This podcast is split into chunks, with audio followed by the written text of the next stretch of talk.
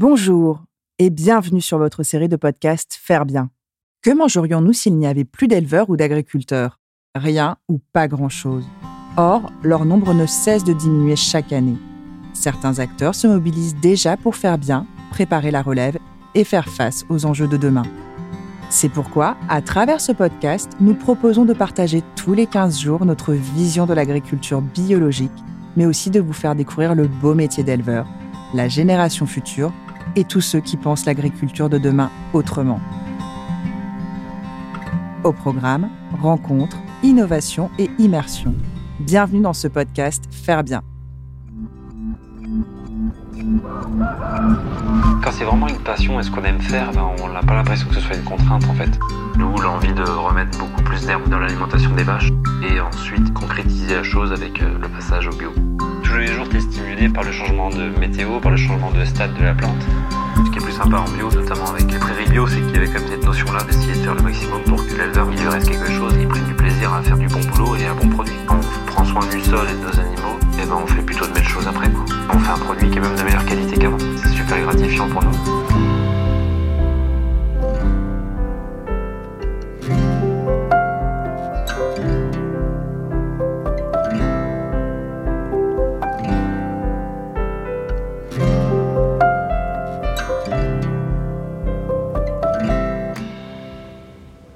Bonjour.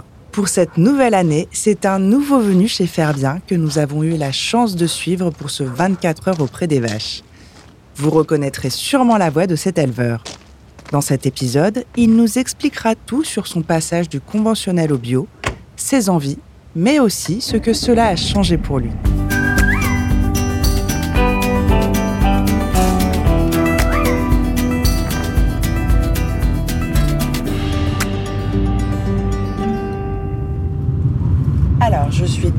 Sur nos petites routes normandes. Aucun doute, là, l'hiver est bel et bien là. Il y a du givre, le ciel est un peu gris, beaucoup de brouillard, mais ça reste toujours aussi beau, une belle atmosphère d'automne, d'hiver. Et je me rends chez David Macaire. Vous l'aviez déjà entendu il y a quelques semaines pour un épisode sur l'ensilage et l'enrubanage. Moi, c'est David euh, Macaire, donc euh, j'habite à Dongeant, le centre-manche. Donc, je suis producteur euh, de lait pour les prairies bio depuis euh, maintenant un an. Eh bien cette fois-ci, nous allons sur son exploitation car il est tout nouveau chez les Prairies Bio. Cela fait un an qu'il est installé maintenant. Donc nous allons le retrouver. Je crois que je suis en train d'arriver. Je vois une ferme. Ah, je suis accueillie par un chien.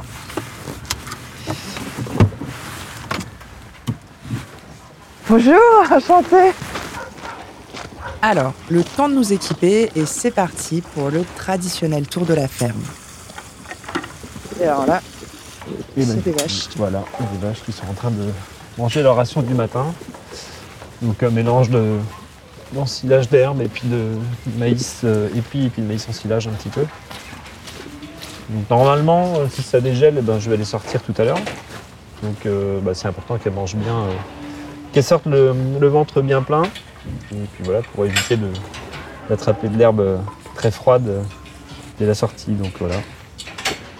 Elles sortent toute l'année. Quasiment, en fait, euh, là, si vraiment euh, ça dégèle pas, il n'y a pas d'intérêt à sortir, si vraiment c'est gelé, parce que du coup ça abîme, euh, ça abîme l'herbe aussi, l'herbe est gelée, elle casse, et puis euh, elles en profitent pas vraiment. Et autrement, quand il pleut vraiment beaucoup, bah, pareil, elles restent à l'abri. Mais sinon, le but, c'est dès qu'elles peuvent sortir, elles sortent. Quoi. Et souvent, bah, comme là, l'hiver, s'il gèle, je leur mets une parcelle ou deux de, on appelle des parcelles parking, en fait. C'est souvent des parcelles qu'on recasse l'année d'après, soit pour les refaire en maïs ou autre chose. Et donc on se dit, bon voilà, on sacrifie un petit, un petit bout bah, qui sera sûrement abîmé, parce que voilà, l'hiver ça abîme parce que c'est un peu humide. Mais au moins, bah, elles sont contentes, elles sortent. Puis, euh, souvent, la nuit, je laisse ouvert en fait. Elles ont la ration à volonté à l'auge. Et puis je laisse euh, le portail là-bas ouvert. Et comme ça, elles font l'allée-venue. Et je suis surpris, hein, très souvent, elles sont quand même vachement dehors en fait. Il fait froid ou il pleut et tout, et non, elles sont souvent dehors. euh, c'est assez surprenant des fois. Et au niveau de tes journées, ça se passe comment? Je suis assez souple par contre sur les horaires. Bah, entre le boulot, la famille, et ben, voilà, ça m'arrive de. Comme aujourd'hui, je vais commencer à peine 16h à traire. Ouais. Et il faut que je finisse à 17h. Après, après je vais aux enfants, les activités, etc. Mais il y a des fois, euh, si je reviens tard, ça m'arrive aussi de commencer après à 20h. Et puis euh, voilà, elles sont assez souples. C'est l'avantage aussi en bio du coup. Il va falloir que je prenne la voiture pour aller euh, dégeler un bac en fait. D'accord. Des génisses qui sont dehors. Je peux t'accompagner? Bah ouais, ouais, pas de problème. Et puis en plus j'ai une génisse qui, a un- qui était un tout petit peu euh, enflée sur euh, les pattes arrière. Donc je vais regarder ce matin. mais Ah. Soit, soit juste regarder, soit appeler le veto, je vais voir. En fonction. Si j'ai déjà vu et que ça me parle, je vais essayer de, de faire moi-même. Autrement, on appelle les vétos. On ne peut pas être bon partout, on essaye. Mais...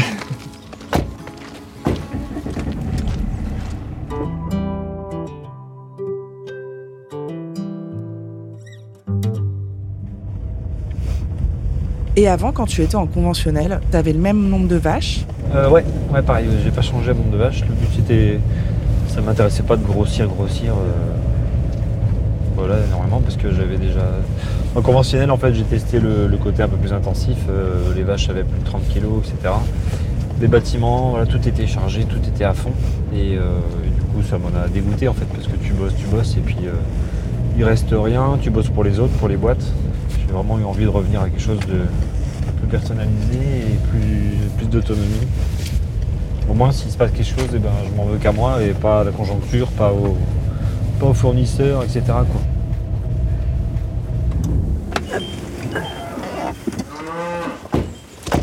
Donc on arrive, alors même s'il fait froid, les génisses sont dehors et ont l'air plutôt bien. C'est le moment d'ausculter la vache. Et elle qui avait les deux pieds un petit peu enflés derrière. Même ta patte C'est mignon. Ouais, il y a une petite lésion là derrière. Ah. La note Elle, elle est vraiment cool, elle. Toutes les vaches donnent pas les pattes comme ça. Oui, euh, je suis impressionnée. Du coup, je vais aller ouvrir aux vaches dans la parcelle parking. Comme ça dégèle pas très vite et c'est gris. Là, on commence à, on entend les gouttes, ça commence à dégeler. Oui, Ouais, elles attendent, hein, elles ont vraiment envie d'y aller en plus. finalement, j'ai l'impression que les vaches, c'est un peu comme les enfants, ça craint pas le froid, pas la pluie. Ouais, voilà. Ouais, elles y vont là. hein. Ouais, elles sont contentes d'y aller. Des fois, quand il neige, elles aiment bien sortir aussi. Ça les amuse, j'ai l'impression qu'elles sont plus énervées des fois quand, quand le sol est gelé. Pourquoi il y en a qui ont des petits verres? Ça, c'est le produit de trempage qu'on met après la traite. Du coup, ça permet de protéger, c'est comment le côté barrière euh, Mm. anti-microbe, on va dire, et aussi euh, l'effet cosmétique, en fait. Ça évite d'avoir des gerçures ou des choses comme ça avec le froid. Donc, euh, une protection. Moi, je le mets que l'hiver. C'est du labello. euh. Ouais, voilà, ouais. La bélo à crayon. Et il y en euh, a qui aiment pas sortir euh, non, en général, non, non. Non, elles sont toutes. euh, Puis après, les vaches, ça se suit en fait. Il y en a une qui sort, tout le monde sort, ça vit pas mal en troupeau, hein, c'est c'est le principe. Ah, donc c'est quand même super chouette parce que même là euh, où il fait froid, et, euh, elles sortent quand même. Il en reste 1, 2, 3, 4, 5, il en reste 6 en fait. Des fois, il y a des dominantes qui embêtent aussi les autres à gauche. Donc là, euh, sur les 6 qui restent, il y en a 3, 4 qui sont plutôt un peu soumises dans le troupeau. Donc au moins là, elles ont le temps d'aller manger après tranquillement. Et, et les patronnes sont parties dehors. Donc voilà, c'est c'est assez libre. Et quand tu étais en conventionnel, tu faisais aussi comme ça euh, Ouais, après en conventionnel, on peut, bah, faut quand même sortir du lait par vache en fait. Donc euh, plus les vaches sortent et plus elles sont à, entre guillemets à se promener, c'est des périodes où elles font moins de lait, donc c'est un peu moins efficace. C'est aussi pour ça que les vaches en, en conventionnel ou un peu plus intensif, elles font plus de lait parce qu'on les garde plus à l'intérieur.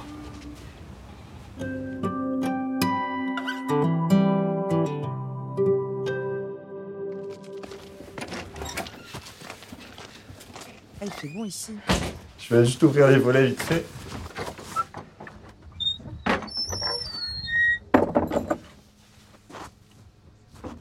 Café? Ah, le plaisir,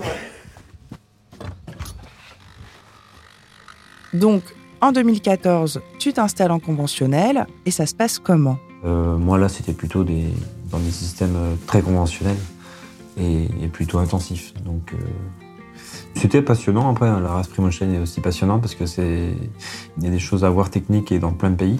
Donc ça c'est super. Mais après voilà, donc je me suis installé dans ce cadre-là en rajoutant des Holstein sur le troupeau que j'avais repris ici. Et puis du coup en intensifiant la chose. J'ai fait ça pendant dès le départ. Et puis après un peu dégoûté, du coup je me suis pris une petite crise déjà rien qu'au bout d'un an, qui a duré presque deux ans en 2000, la crise de 2015-2016. Donc je me suis installé, tout était assez cher, le lait était cher, les, les fermes à reprendre étaient aussi un peu chers en début 2014. Et puis après, du coup, euh, le prix a descendu pendant quelques mois.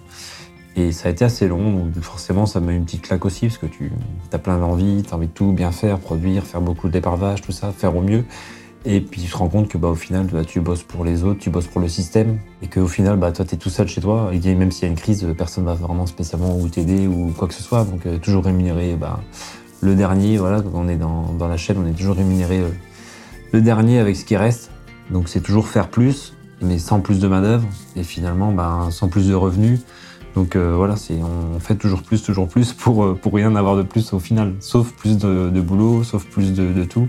Et euh, donc voilà, un petit peu dégoûté. Donc du coup après l'envie de, retrouver de l'autonomie dans le système et, et d'être moins indépendant de tout ça, de tout ce qui gravite autour de nous, et d'avoir un système plus simple. Et voilà, donc d'où l'envie de remettre beaucoup plus d'herbe dans, dans l'assolement et dans l'alimentation des vaches et ensuite, eh ben, euh, du coup, l'envie de concrétiser la chose avec euh, le passage au bio. Quoi. Parce que c'était quoi le problème en conventionnel? Je crois que le prix du litre est moins élevé, mais il n'y a pas que ça. C'est toutes les économies d'échelle. En fait, plus on a grand, plus on dilue les charges, et du coup, ça permet de devenir rentable à ce moment-là. Donc là, le but, c'est pareil, si on est payé un peu moins cher, eh ben, il faut faire plus de lait par vache pour qu'il soit quand même rentable. Quoi. Donc euh, ça oblige à être très technique, à utiliser des aliments, etc. Et du coup, ces aliments-là, on les achète au prix où ils sont. Et on peut pas se dire, bah non, moi je veux les acheter moins cher. Non, on achète comme on peut, on décide pas du prix. Donc on décide pas du prix de ce qu'on achète et on décide pas du prix euh, auquel on vend notre lait.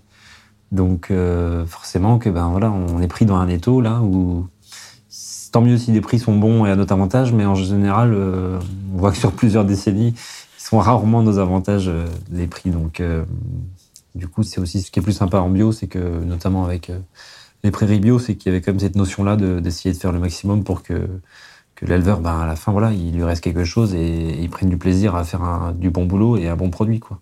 C'est l'approche qui m'a convaincu aussi à, à la fin, quoi. Du coup, comment ça se passe après? C'est quoi le déclic de te dire, je vais passer en bio? J'ai déjà essayé de mettre mon système intensif, entre guillemets, conventionnel en place. Donc ça demande, euh, voilà, les premiers mois, ça change très vite, tout ça. Après, il faut maintenir la chose pendant quelques années. Et donc, au bout de, déjà au bout de trois ans, je m'étais déjà posé pas mal de questions. J'avais 50, euh, je sais plus combien d'hectares, 58 hectares en gros. Et euh, je faisais 25 hectares de maïs au départ. Donc, euh, plus tu fais de maïs, plus tu as un gros euh, potentiel intensif. Tu achètes le colza ou le soja qui va avec, et puis du coup, tu fais pas mal de lait comme ça.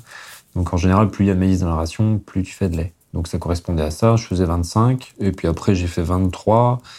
J'ai fait 21 et là, je m'étais posé la question euh, justement de désintensifier un peu. Donc, euh, je suis passé à 17, 14. Et après, j'ai encore diminué à. J'ai dû faire 10 euh, ou 11 et je suis arrivé à 8 l'année de ma conversion. Donc là, je suis arrivé à 6 hectares maintenant de, de maïs. C'est drôle parce que j'aurais tendance à me dire que plus tu fais de maïs, plus tu es indépendant. Mais en fait, quand tu fais plus de maïs, c'est pour gaver la vache. Eh ben ouais, ben en fait le problème du, ce qui est très bien le maïs, c'est que ça a des gros rendements et la plante en quelques mois, elle te fait, euh, elle te fait beaucoup de matière et beaucoup de rendement. Et c'est plein d'énergie. Par contre, c'est très déséquilibré. Donc c'est plein d'énergie, mais il manque de protéines. Et c'est pour ça que ça rend le système dépendant. On est dépendant de, de la protéine qu'il faut qu'on achète. Donc euh, du coup, bah, c'est soit du colza, soit du soja. Et voilà, ça fait quand même. Euh, des tonnes et des tonnes d'aliments achetés sur une année pour équilibrer tous ces hectares et cette matière de maïs qu'on a là chez nous.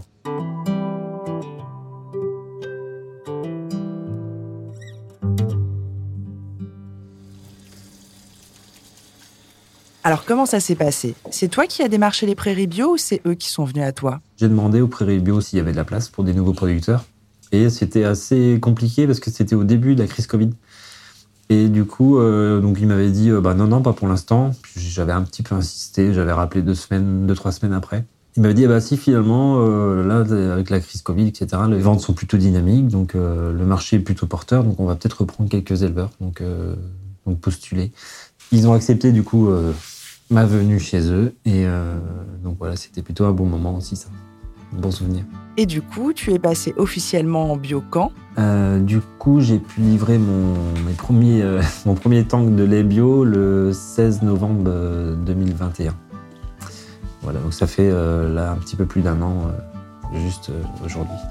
Donc, donc ouais, c'était c'était un bon souvenir, c'était très sympa. Du coup, parce que bah, devant, il y avait, j'ai mis 18 mois de conversion. Mais, mais du coup, je regrette pas, ça s'est plutôt bien passé. Et puis, et puis un challenge technique aussi, donc ça c'est toujours intéressant. Et aujourd'hui, par rapport à tout ton mode de vie au quotidien, tu dirais que c'est plus facile ou qu'il y a des choses plus compliquées qu'avant? Eh ben En fait, on est un peu plus dépendant de la météo. Enfin, c'est vrai que je suis, je suis tous les jours sur ma météo, même bah, l'hiver un petit peu moins parce que voilà, il n'y a pas les récoltes et tout ça. Mais euh, après, quand c'est vraiment une passion et ce qu'on aime faire, ben, on n'a pas l'impression que ce soit une contrainte en fait. Ça, c'est aussi quelque chose d'important. Pour moi, non, c'est plutôt passionnant. Et de me dire, ouais, ça a encore changé. Du coup, je retourne voir. Et comme ça, je décide d'autres choses. Et finalement, le lendemain, tu regardes la météo et tu décides d'autres choses. Ça, c'est passionnant. En fait, tous les jours, tu es stimulé par, euh, par le changement de météo, par le changement de stade de la plante. Et ça, c'est ouais, c'est vraiment stimulant au quotidien, en fait. Et il y a des choses que tu as dû réapprendre ou tout simplement apprendre pour passer en bio? En bio, on est, faut être assez proche de ce qui se passe euh, ben, dans nos parcelles en fait. Donc euh, le sol, plus tu le respectes et au, dans le sens euh, plus tu fais attention, plus tu, lui apportes ce qu'il lui faut naturellement, bah, plus il va te le redonner derrière. Alors que en conventionnel, c'était assez facile. Je me dis si jamais tu as trop d'adventices, ben, tu passes un coup de traitement. Si jamais ton sol est trop pauvre, tu lui rajoutes de l'engrais. Donc tu as toujours la solution qui est là. Alors que ben, bio, il faut réapprendre à bien respecter la chose et, du coup, la nature te le rend en face, en fait. Donc ça, oui, on réapprend un petit peu. Et c'est un peu un saut dans le vide au départ. Quand tu sais que tu as les engrais, quand tu as les traitements, tu peux toujours rétablir la situation avec euh, quelque chose d'un peu d'artificiel. Donc euh, du coup, c'est tu sautes mais avec un filet en dessous.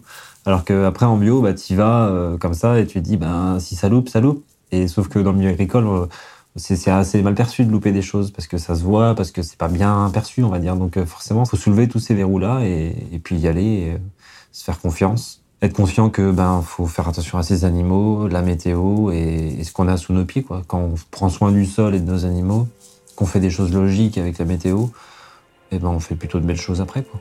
c'est même plutôt valorisant parce qu'on se dit on a, besoin de rien, on n'a pas besoin de de phyto, de produits chimiques ou autres. Et on y arrive et on fait un produit qui est même de meilleure qualité qu'avant. c'est super gratifiant pour nous, c'est chouette. Tu aurais un conseil à donner aux gens qui veulent se lancer dans le bio? Ce qui m'a le plus marqué dans cette conversion-là, c'est dans ma conversion, c'est le, le, côté de se rapprocher du bon sens en fait.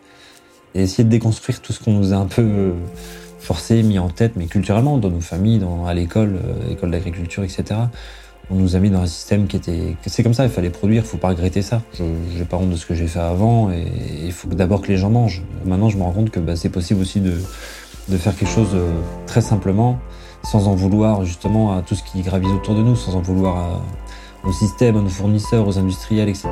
Et on a moyen de travailler euh, chez nous simplement, avec des coûts euh, moindres. Et ouais, voilà, se rapprocher du bon sens.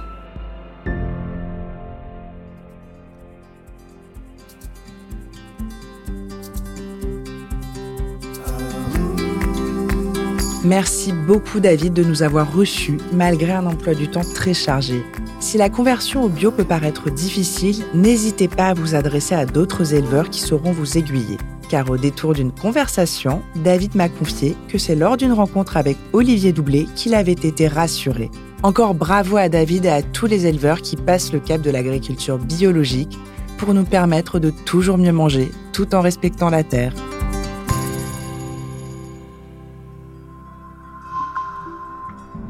Vous avez aimé ce podcast? N'hésitez pas à nous laisser un like ou un commentaire sur votre plateforme préférée. Et pour ne manquer aucun épisode, abonnez-vous. À bientôt